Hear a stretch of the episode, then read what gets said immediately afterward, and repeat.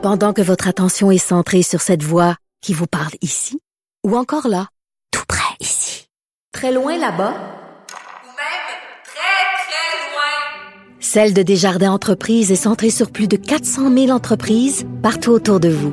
Depuis plus de 120 ans, nos équipes dédiées accompagnent les entrepreneurs d'ici à chaque étape pour qu'ils puissent rester centrés sur ce qui compte, la croissance de leur entreprise.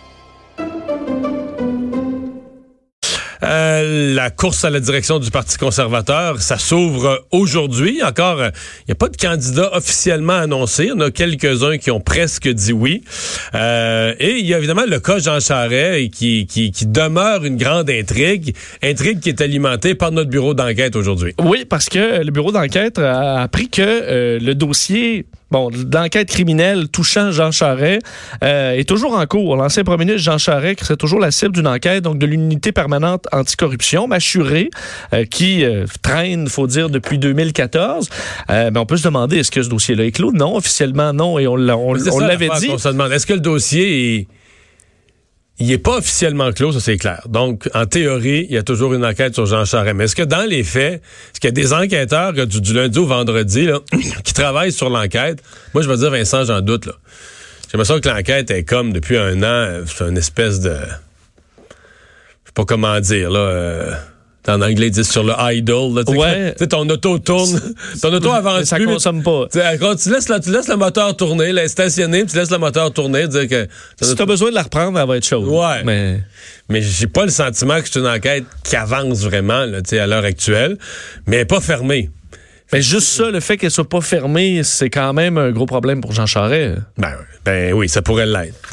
Ça peut l'être politiquement, mais ça peut l'être aussi sur un autre front. D'ailleurs, on va en parler tout de suite avec euh, Marc-Olivier Fortin. Marc-Olivier Fortin est membre du comité organisateur de cette course à la chefferie du Parti conservateur, président du comité d'approbation des candidats. Bonjour, M. Fortin.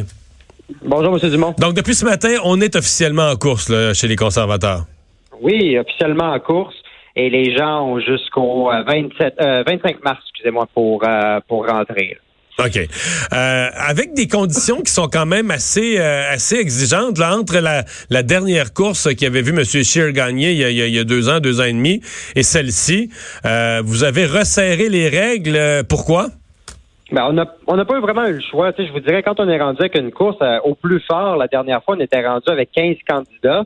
Et bien que la course est c'est très bien passé. Les membres en ont sorti, euh, euh, ont eu une opinion très positive. Le commentaire qui revient, qui revenait toujours, c'était qu'il euh, y avait trop de candidats dans la course. Puis quand on est rendu à faire des débats à 15, là, c'est plus vraiment des débats. Là, donc, moi, donc, vous resserrez sur deux fronts, là, le nombre de signatures requis et le montant d'argent à verser pour éviter quoi des, des, que des gens qui ont aucune chance se, se lancent juste, juste pour se faire connaître ou pour d'autres raisons. Ben, c'est ça. On, veut, on recherche des gens sérieux qui ont une bonne chance. Écoutez, les 3000, les, on parle de 3000 signatures, 3000 signatures à travers sept provinces, 30 comtés. Euh, c'est beaucoup de travail, mais on, si quelqu'un veut, veut, être euh, euh chef d'un parti national, euh, pan-canadien, je pense que c'est le minimum. Puis au niveau du 300 000 la dernière fois, c'était 100 000. Euh, là, on parle de 300 000, mais il y a un 100 000 qui revient à la fin de la course là, si le candidat a respecté toutes les règles. C'est quoi ce 100 000-là? C'est une espèce de dépôt pour bonne conduite? si vous... Ouais, quelque chose comme ça, là, oui. Euh, puis, la, la, en général, c'est respecté. Mais tu sais, quand on met en, en, en, proportion, là, au Nouveau-Brunswick, leur, leur course à la chefferie du Parti progressiste conservateur, ils demandaient 75 000 pour une province de, de quoi 1,5 million d'habitants. Donc là, nous autres, on s'est dit 300 000, c'est pas euh, dans les dans les règles fédérales là, de financement, c'est c'est pas si pire. OK. Euh, vous, vous, souhaitez avoir quoi? Combien de candidats avec cette course-là? Deux, trois, quatre? On, on s'en va pas dans le 10-15, là? Je pense qu'on s'en va pas dans le 10-15, mais on n'aura pas deux non plus. je pense qu'on va avoir un nombre intéressant pour les membres. Le but, c'est quand même avoir une bonne diversité pour que les membres puissent se retrouver dans, dans, au moins un candidat. Euh, pour l'instant, vous voyez comme moi les noms qui circulent, mais on n'a aucune application encore reçue de mon côté. OK. Euh, la question là qui est un peu floue, on comprend qu'il n'y a pas de règle noire sur blanc écrite, mais la question d'un candidat qui, lors de... Parce que vous avez un questionnaire, là, le- le- le- les candidats doivent remplir un questionnaire qu'ils déposent avec leur candidature. Si quelqu'un qui répond oui à la question, êtes-vous sous enquête policière à l'heure actuelle? Euh, comment on gère ça? Ben, c'est puis il y, en a plusieurs des questions là, qui, pourraient euh, qui pourraient me revenir sur mon bureau. Là. Euh, la, la, raison pourquoi on fait ces questions-là, c'est pour mieux connaître la personne puis le bagage qui vient avec. C'est pas nécessairement dire qu'elle va te disqualifier automatiquement. Mais quand on est rendu dans les enquêtes criminelles où là que c'est un peu plus sérieux, euh, c'est évident qu'il va y avoir une discussion au sein de mon comité. On est sept personnes qui se retrouvent sur ce comité-là, dont deux Québécois. Euh, puis, euh, il va y avoir des arguments des deux côtés qui vont être présentés. Il va y avoir une décision qui va être rendue. La quand, quand vous dites une décision, entendue. ouais, quand vous Oui. dites une décision, ça induit que il y a rien, on peut pas présumer de rien, mais la décision pourrait être le refus d'une candidature. C'est pas, c'est pas exclu qu'on dise cette candidature-là. Pour le bien du parti, elle est trop risquée, elle est trop lourde de, de trop lourde de risques, on la prend pas. On refuse cette candidature-là. Ben, je dirais qu'il n'y a, aucune candidature qui est, assurée là, à 100 là. Mais, mais non, euh, effectivement, il n'y a, personne qui est assuré. Nous, on regarde d'après ce qu'ils nous ont dit. C'est au cas par cas. On pourrait dire oui, lui, il passe, lui, il passe pas.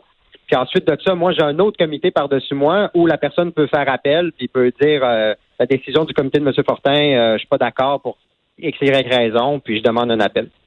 OK.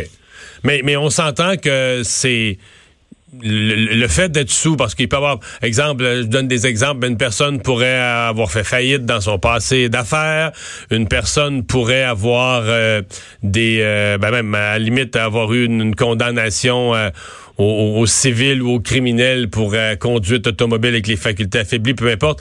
Mais euh, être sous enquête policière fait partie du genre d'affaires qui, qui, vont arriver à votre comité comme un sujet de discussion. Là. Tout à fait. Mais le pire, là, je vous dirais, euh, pour nous, euh, outre, euh, outre les, ce qui est écrit dans les questions, quelqu'un qui ment sur son implication, pour nous autres, c'est inacceptable. On, vous avez fait de la politique, vous le savez. Oui. Un parti, c'est une, une famille. Tu commences la relation en mentant euh, à première occasion. pour Ça, nous, ça passe pas, pas. euh, ça, ça passe pas. Vous,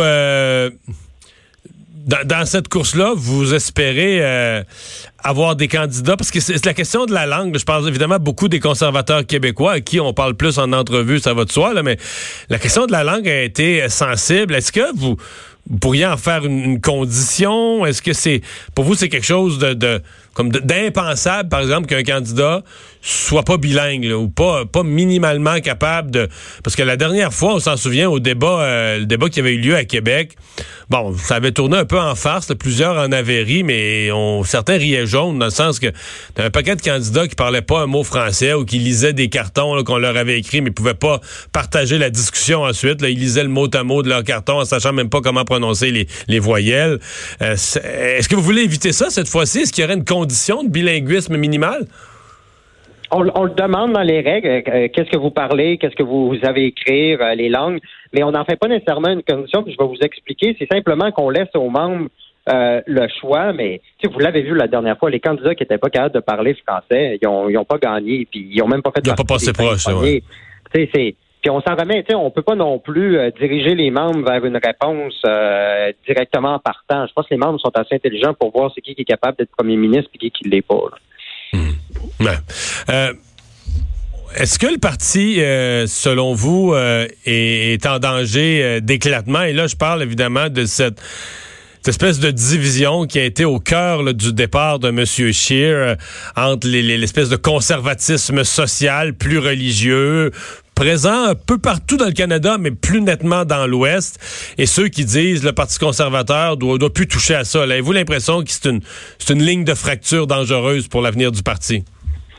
Non, je penserais pas parce que euh, autant l'aile plus progressiste que l'aile plus conservateur, euh, il y a des groupes des deux côtés qui ont demandé la démission de M. Scheer suite à l'élection. Euh, c'était pas pas nécessairement une, division Est-Ouest là aussi bien définie. Euh, fait que non, euh, les, puis les gens, les gens sont enthousiastes à la course. Je pense qu'une course, ça va permettre justement de, faire avancer le parti. Puis euh, moi, la division, je la sens pas. On est autour, dans le comité où je suis, là, on est 20, 20 une vingtaine de personnes à travers le pays avec des opinions différentes. Puis on a juste un intérêt, c'est que le Parti conservateur revienne au pouvoir uni puis plus fort que jamais. Ben, on va surveiller tout ça. Euh, Marc-Olivier Fortin, membre du comité organisateur de la course à la chefferie du Parti conservateur. Bon, bon mandat. Merci beaucoup. Ça risque d'être intéressant. Au Bye bye. Bon, et tout c'est pas le- mandat. Mais là, la réponse est claire. Je veux dire, oui, ce comité-là va se pencher sur le cas, euh, advenant que Jean Charest se présente, va se pencher sur son cas et pourrait refuser la candidature. Oui, mais tu- j'imagine se faire poser ce genre de questions-là au début, ça doit quand même être plate, là. Tu sais, on part, c'est la course euh, du nouveau, puis là, la question, c'est, ah ben là, quelqu'un qui, euh, Avec sous enquête criminelle. euh, Mais tu sais que c'est toute une situation compliquée parce que ce matin, là, je soulevais la question avec euh, Emmanuel Latraverse à, à LCN. Mettons que l'UPAC, je fais un cas d'espèce. Oui. Monsieur Gaudreau, le nouveau patron de l'UPAC, là, mettons qu'il avait prévu, là, oublie la course conservatrice. Lui, mettons qu'il avait prévu en février, je vais fermer ma churée. J'ai regardé, j'ai fait le tour. Ça, c'est une grosse enquête, mais ça aboutira pas. On pourra pas faire condamner ce monde-là. Bon, il faut, faut arrêter de niaiser avec ça. Il faut dire la vérité au monde. On ferme l'enquête. Mettons que c'était prévu, là.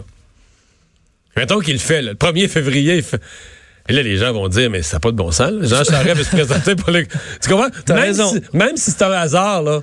Ben, en fait, de faire durer le mystère, ça peut avoir l'air qu'on veut nuire à Jean Charest. puis De l'arrêter, ça, on- ça va paraître comme on veut l'aider. Ben oui, là, c'est ça. Jean Charest a besoin. À la fin février, il faut qu'il y ait le chemin libre pour s'en aller chez les conservateurs. Au début février, on ferme l'enquête. Ça n'a pas de bon sens. Le monde va dire, c'est, c'était, c'était euh, télégraphié. Qu'est-ce qui se passe? Il y a de la politique dans l'UPAC. C'est vrai, mais comment tu veux qu'on ne croit pas ça dans la mesure? Là, on est en 2020, ça commence en 2014. Tu dis, ça arrête là, là, le mois. 2013, Ah, en pense. 2013. Maintenant, ouais, on disait 2014, mais là, ce matin, je vais être dans un acte de cours et parle de 2013. Bon, ben, si tu dis, si ça arrive là, c'est sûr qu'on va se poser des questions. On a pas oui. le choix.